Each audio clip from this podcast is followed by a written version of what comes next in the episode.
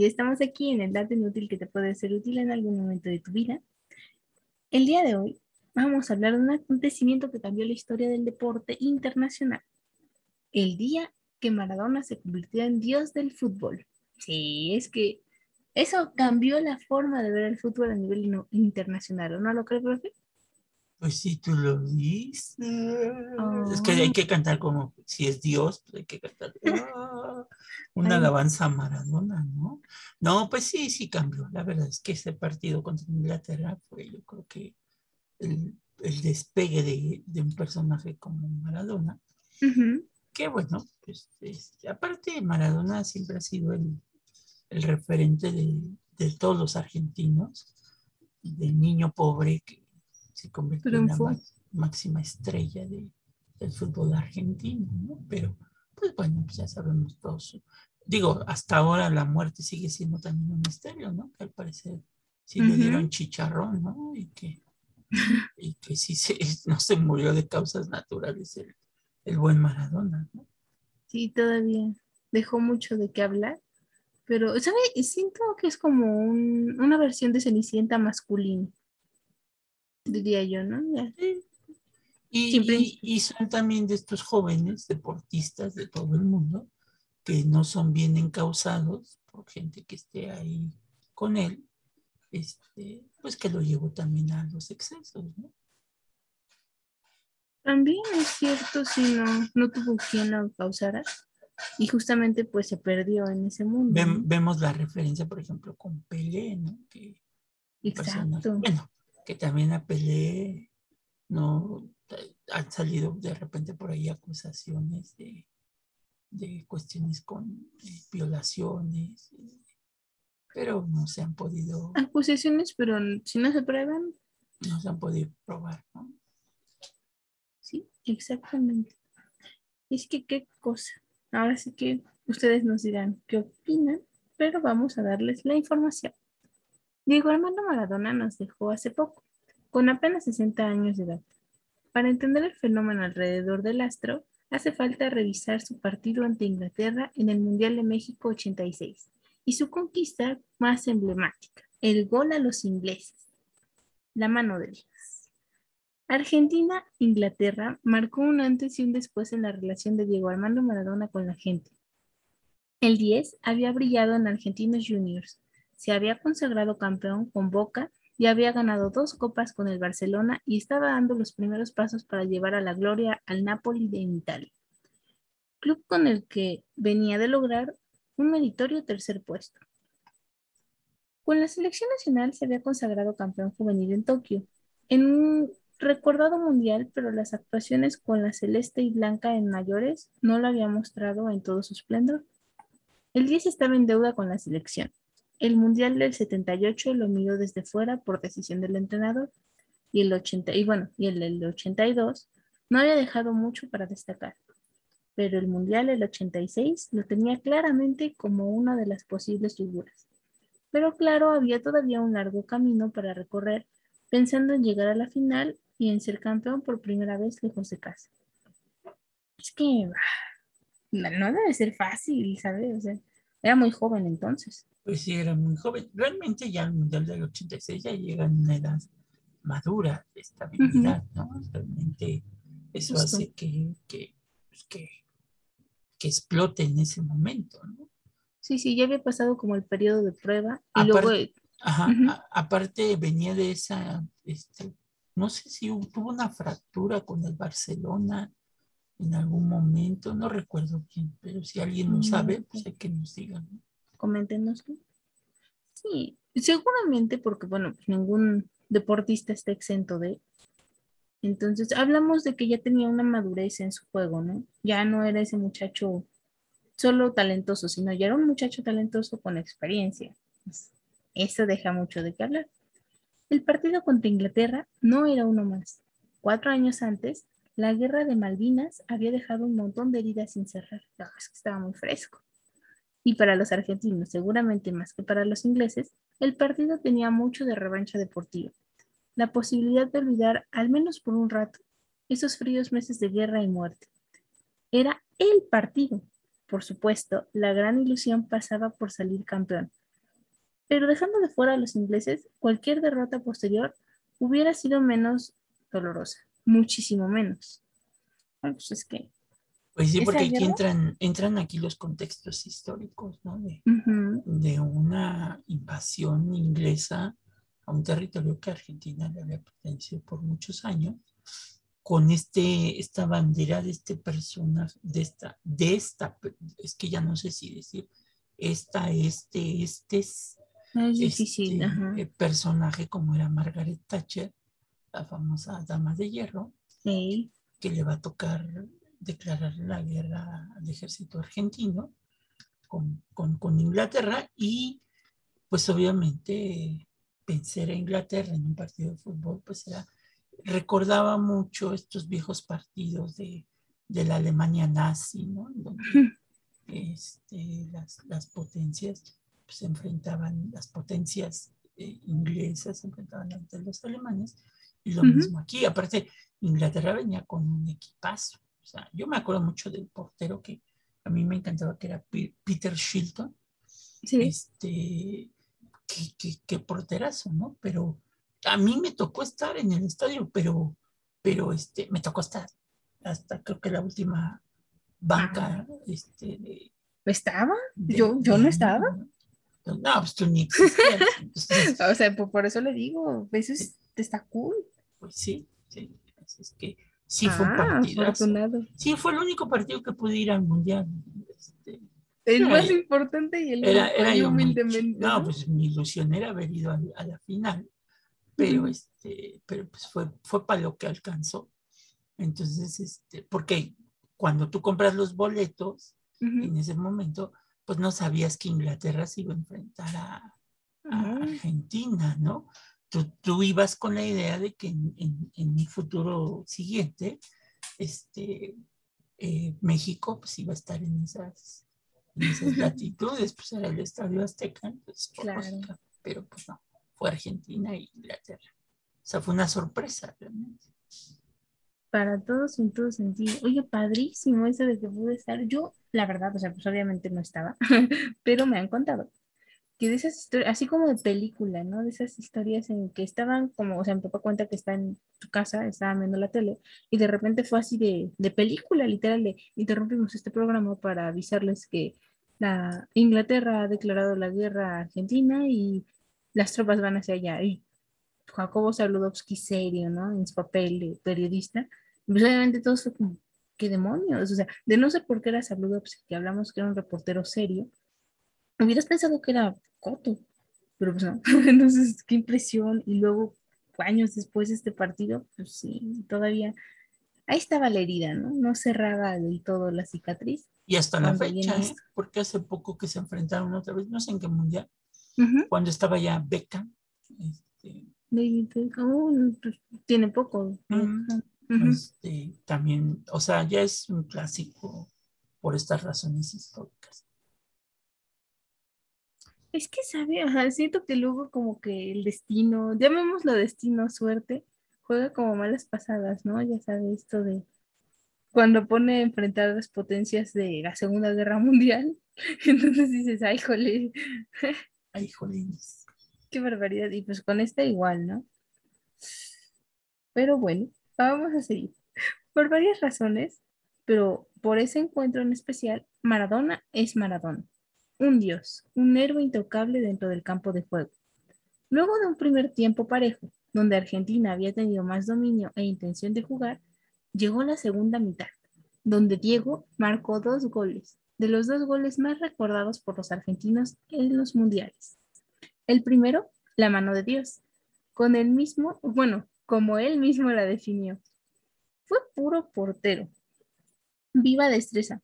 Potrero, Perdón, perdón, es que pensé en el portero. Puro potrero, pura viveza. Había comenzado la jugada en la mitad del campo de juego, esquivando rivales y piernas hasta llegar al borde del área, rodeado de ingleses, le pasó la pelota a Valdán, pero el delantero no pudo dominar el balón y rechazó el defectuoso de un defensor. Terminó en un pase involuntario para el propio Maradona, con Shilton saliendo a rechazar con los puños el primer, eh, bueno, fue el puño de Maradona el que apareció primero para empujar la pelota hacia la red. Registral hasta en la infracción, hasta en la trampa tuvo el 10, porque tuvo la habilidad de saltar y esconder el puño entre sus rulos para meter el manotazo justo. Ni el árbitro ni el juez de línea la vieron y convalidaron el gol, pese al reclamo de todos los ingleses. Eh, pues sí, sí. Esa es habilidad. Que es un gol que todavía hasta la fecha lo tienes que ver este, escena por escena para, para que puedas ver efectivamente la mano, porque a simple apreciación, pues no. No lo parece. No, se ve la mano. Que bueno, ahora ya con la tecnología, si hubiera existido en ese momento el famoso bar, pues sí se lo hubieran anulado a Maradona. Ay, quién sabe, ya ve que luego el bar también está bien amañado, no, no. es que en todos lados hay corrupción, no podemos decirlo de otra forma. Pues sí. si bien en el momento muchos locutores coincidieron en la, apreciación que había sido mano, la imagen de TV hay que repetirla varias veces, como nos decía el profesor, y en cámara lenta para tener la certeza. Cito, que Dios me perdone lo que voy a decir contra Inglaterra hoy. Aún así, quiero ganar, con un gol con la mano que quiere que le diga. Relató el uruguayo Víctor Hugo Morales desde el estadio resumiendo seguramente el pensar de la mayoría de los argentinos. Pues sí. Curioso, no digo porque pues, también... Que realmente la narración que todavía pervive es la de este señor Víctor Hugo Morales, que es un comentarista uruguayo que ya falleció hace unos años. Sí, bueno, creo que de hecho las repeticiones de esta jugada previa al gol, le he visto precisamente con su voz, ¿no? Narrada con su voz. Ustedes chequenla, hay muchos videos de ella, si es que no la han visto, si la han visto, repítanla nunca más, nunca está de más revivirla. Cinco minutos más tarde, la mano iba a darle lugar, bueno, dejarle lugar al mejor gol de todos los tiempos. Una mezcla de habilidad, talento, dominio de pelota, velocidad, destreza, gracia en los movimientos y definición perfecta. El gol soñar, dijo Maradona y vaya que sí lo fue. Arrancó en su propio terreno, cerca del círculo central, y empezó el recorrido que lo llevaría a la gloria. Eludía a Hodel, Reid, Samson, Butcher, Fenwick y el arquero Shilton. Impresionante, una verdadera obra de arte. Sí, es, es un gol súper recordado. Yo tengo por ahí una, se hizo, cuando Maradona ya se retiró, creó su propia marca, porque es una marca llegó Armando Maradona, es una marca, y se hizo una playera de edición especial con todos, haz de cuenta que es la cancha de fútbol, y viene todos los movimientos que hizo Maradona para poder hacer el gol. Que ya después, por eso se hablaba mucho que, que Messi iba a ser el famoso sucesor de Maradona, porque Messi hizo una jugada muy similar, no con la selección argentina, sí con el Barcelona, parecida a la de Maradona que se llevó a no sé cuántos este, jugadores, ¿no? no, no quiero restar el éxito de Messi, pero es que en el Barcelona pues, tenía puras estrellas internacionales. Y aquí el mérito de Maradona es que tenía puras estrellas argentinas, ¿no? Entonces, bueno, la selección estaba construida en base a él. Entonces, prácticamente son tamaños diferentes, tiempos diferentes, jugadores diferentes. Entonces, cosas del destino. En un amistoso jugado justamente ante Inglaterra en 1980, Maradona había fabricado una jugada similar. Dejó en el camino a varios rivales, pero ante la salida del arquero definió con un toque cruzado. La pelota pasó besando el poste derecho y se perdía afuera. Más tarde, su hermano Hugo lo llamó por teléfono y lo retó. Cito, definiste mal. Tendrías que haber eludido al arquero para tocarla más tranquilo y, y con el arco vacío. Cierro cita. Claro, como si eso fuera tan fácil, ¿no? Digas que todos somos técnicos de, de pantalla, jugadores de pantalla y pues todo nos parece demasiado sencillo de hacer, pero pues, no es lo mismo estar desde la comodidad de tu sillón que verlo suceder, ¿no? Hacerlo suceder con un estadio lleno, con un país con esperanzas en ti, entonces, ah, pues es pues, difícil ni que fuera este juego de FIFA, ¿no? Exactamente, sí, no, no es tan simple. Seis años después, recordó el consejo y marcó el gol del siglo. Ah, ah eso es habilidad, no cualquier. Para él, en ese mundial, todo era fácil. Luego llegarían los dos goles ante Bélgica, la clasificación a la final ante Alemania, el pase gol para Buruchaga y pues toda la gloria. Pero el partido ante Inglaterra marcó sin dudas un punto de quiebre en la relación del 10 con la gente. Ya nada fue igual. Maradona se convirtió en un dios. Cosas que solo la pasión del fútbol puede explicar. Pues ¿Y sí? Es que sin ser en Argentina, incluso tú lo ves y sí, se siente la emoción. ahora tú ya lo ves en videos, pero a uno que le tocó vivir los momentos de la gloria de Maradona, pues, es como mi, mi, papá me platicaba de, de, las glorias de Pelé, ¿no? Ándele, ajá. Entonces, él, por ejemplo, no sé a ti, ¿qué sería contigo con Messi, no? Realmente tu mm. generación. Honestamente, Ronaldo, más Cristiano Ronaldo. Ajá. Ronaldo. no, no, quiero aclarar, no por tu físico, sino por su forma de jugar. Me gusta que inclusive, Que inclusive llegó una época que, que, eran los brasileños, ¿no? Los que dominaban todo, porque fue cuando salió este Ronaldo, no Cristiano, sino Ronaldo, el brasileño. El brasileño, sí, no. Este, ¿cómo se llamaba el chaparrito este? que jugaba también en el Barcelona, ay, se me olvidó, que era el triplete Ronaldo con, el chaparrito este. ¿Neymar? No, ese ya es de tu generación. Ah, no, ese es más nuevo, sí. Sí, ya es de tu generación, este, que era Ronaldo, después llegó otro brasileño de una escuela holandesa, que, es el, Ajax de fútbol, porque antes lo que hacía Brasil es que enviaba a sus jugadores muy jóvenes bueno, los contrataban muy jóvenes a Holanda. Entonces ahí los perfeccionaban y ya de Holanda, sobre todo el Ajax, era el equipo que vendía más, más jugadores, este, los vendía a los grandes clubes. De ahí salió Ronaldo, el brasileño, de ahí salió Rivaldo, este, de ahí salió Bebeto, que es el otro, el otro, el otro gran jugador que vino a jugar a México inclusive. Este, en su parte final. sí, al final de su carrera. De ahí salió, bueno, no, de, creo que Ronaldinho sí era del Barcelona, ¿no? Creo que era de las fuerzas básicas del, Barcelona. Este, pero me falta uno. Ay, se me olvida con su nombre de este, de este goleador, este chaparrito que, que era gambetero y toda la cosa, pero bueno.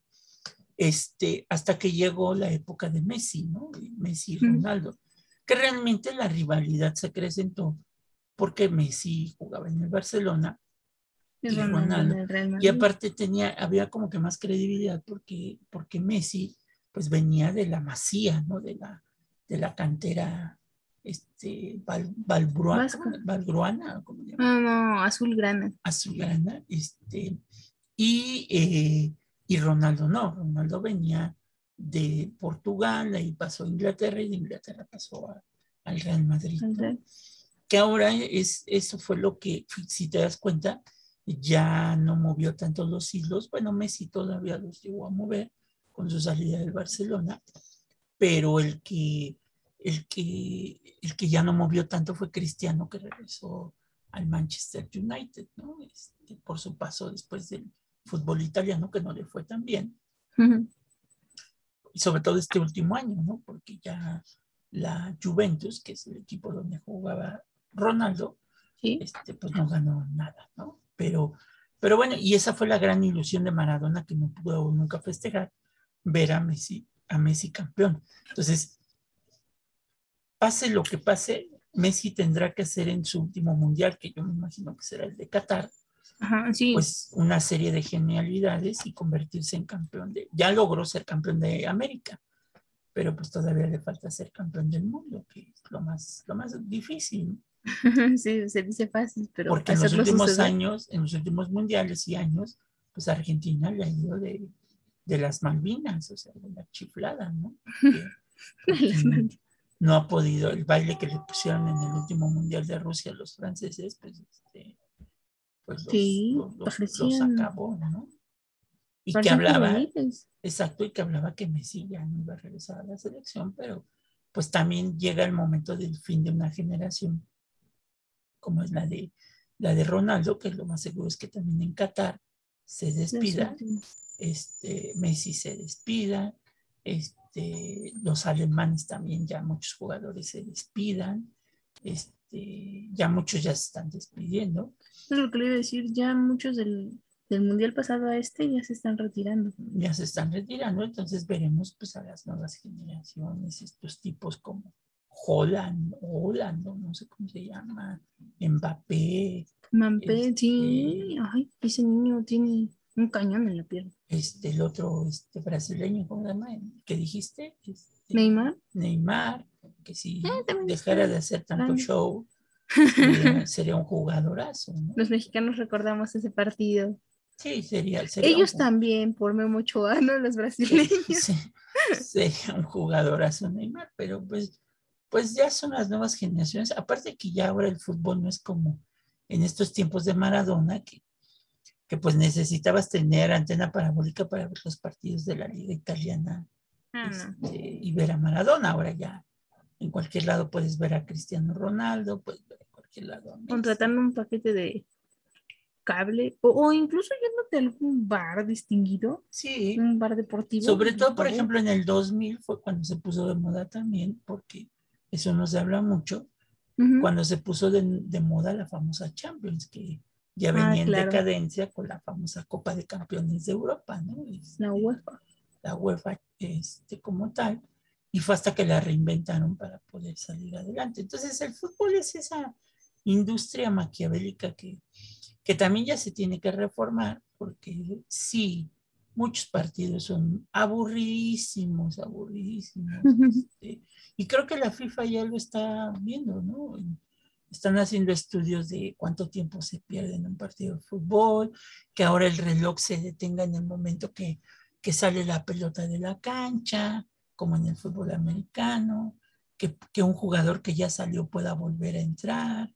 Este, como en el fútbol de sala. Entonces, los cambios permitidos. Los cambios permitidos, muchas cosas, ¿no? Pero bueno, dejemos al gran dios del fútbol como fue Maradona, que por cierto, muy pocos saben, pero en México hay una iglesia maradoniana, este, que es un culto en Argentina, pero que, es, que trascendió a nivel. Trascendió a nivel.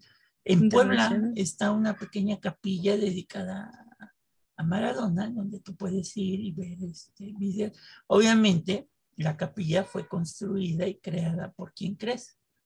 No, no sabría decirlo. Por un argentino, ¿verdad? ah, este, ah yo, yo pensé alguien de la farándula. Bueno, que un argentino que es, súper fan de Maradona. Entonces tú puedes ir y en lugar de misa te ponen las, las, los partidos de fútbol de, Maradona. y amén. Y amén, ¿no? Este, no sé, pues con su relación con Italia, puede ser que algún día, este, pues Bergoglio antes de que se vaya lo pueda convertir en, este, en Beat, por lo menos. Que aparte, pues a Bergoglio, al, Papa Francisco, pues no le caía muy bien Maradona, porque él es. No, le gusta el fútbol, pero. Él es hincha de, San Lorenzo de Almagro. Claro. Es, su equipo Desde siempre. Sí, que, a mí me gusta mucho ese equipo, San Lorenzo de Almagro. Se me hace, un equipo este, que en su momento fue creado por jesuitas, o sea, tiene una historia. Ah, bueno, eso explica entonces muchas cosas del por qué. No es tanto como la historia de los equipos del fútbol mexicano que, que hoy aparecen, mañana desaparecen. Tienen tradición, bueno, es que hay de equipos a equipos. Es que realmente si lo ves, en México pues nada más son cuatro equipos, que realmente, y de ahí pues para de, contar, porque a pesar de la fuerza regia esta que está en Monterrey, pero pues es muy regional. O sea, Monterrey y Tigres son muy regionales. Exactamente. Este, pero a nivel nacional son cuatro equipos los que, bueno, uno anda ahí de capa caída, este, como son los Pumas, pero este Yo me atrevo a decir que también es local la cosa. Sí se está diversificando más, pero todavía diría todavía el centro de México. Sí. No al 100. Sí, que como es el América y el Guadalajara. Ah, no, eso sí son de arrastre nacional. Pero por ejemplo en Argentina, pues son un montón, el Argentinos, el Chacarita, San Lorenzo de Almagro, Boca Juniors, River, este, un montón de equipos que, que son familiares. Pero bueno, y aparte también otra cosa es que Maradona en, la famosa bombonera, el estadio de Boca Juniors, tiene su palco eh, específico, o sea, la familia de Maradona todavía va. al palco que se llama Diego Armando Maradona, que ya cuando vino a México en su paso como entrenador, este, realmente fue una faramaya porque él no entrenaba, entrenaba la gente que venía con él, este, pero él no era director técnico ni nunca lo fue. Cuando fue seleccionador de Argentina, pues ahí vieron el fracaso que tuvo como, como seleccionador. Bueno, es que su carrera fue ser jugador. Después, es más difícil decir. Son muy pocos los jugadores que se convierten en buenos técnicos. Un Generalmente los porteros, los que fueron porteros se convierten en buenos técnicos. Un caso concreto pues es Zidane, ¿no? Que fue un campeón del mundo, gran, gran, y es buen entrenador, ¿no? Pero de ahí fuera tú buscas y los que han sido estrellas así, digo, el caso de México, Hugo Sánchez, el fracaso tote, ¿no? Con Pumas, hay que decirlo, él no dirigía, realmente dirigía este Mario Carrillo, entonces este, hay, que, ser conscientes, ¿no? Ok, está bien, me parece justo. Es que bueno, también no podemos olvidar que si bien es cierto que el deporte es padre, pues el fútbol es un negocio, ¿no? Al final de cuentas, son empresas todos los clubes, entonces no pierdan de vista eso también. Sí, entonces son activos que deben de ser cuidados, ¿no? Porque cómo se prenden las alarmas cuando uno de estos jugadores se lesiona, ¿no? Con las Ay, claro, pues costó tanto tiempo. Exactamente. Tanto tiempo, dinero y esfuerzo, reclutarlo, tenerlo para que se te lesione. No. Creo que ahorita, y aparte otra cosa, que el fútbol ahora ya no es de una industria europea, ahora ya es de industria catarí, ¿no? Los, los árabes le han metido el dinero que sacan del petróleo, lo han metido en el... Millonadas. En el fútbol, ¿no? Ahorita por Mbappé creo que la última cifra que dio el Real Madrid eran 160 millones de euros. No, hombre, esto está a puro golpe de chequera. Y lo dicen así con la mano en la cintura, ¿no? es lo más asombroso. Y que los cataríes lo despreciaron, ¿no? Bueno, bueno. Pero También ahí ya son otras cuestiones de ellos. ¿no? Yo creo que si Maradona hubiera jugado en estos tiempos, quién sabe, yo creo que hubiera llegado a un éxito más grande. ¿no? hubiera estado, en, bueno, estuvo en el Barcelona, pero hubiera tenido paso por otros, otros equipos de gran trascendencia europea. Porque realmente él es el que hizo famoso al Napoli. De ahí el Napoli, cuando se fue Maradona, pues pelas, ¿no? Se, se, vino abajo hasta ahora que ha retomado de nuevo cuenta su, camino. Y no por el Chucky Lozano. No, no, es, una serie de buenos jugadores que ha estado reclutando. Pero bueno, ya nos dirán ustedes sus opiniones, que ustedes también consideran a Diego el dios del fútbol como los argentinos lo hacen. Si no es así, díganos entonces quién. Pero bueno, hasta aquí ha llegado el dato útil que les puede servir en algún momento de su vida. Cuídense mucho y nos escuchamos la siguiente semana. Dale pues, Gina, y los vidrios, dijo aquel. Bye, profe. Bye.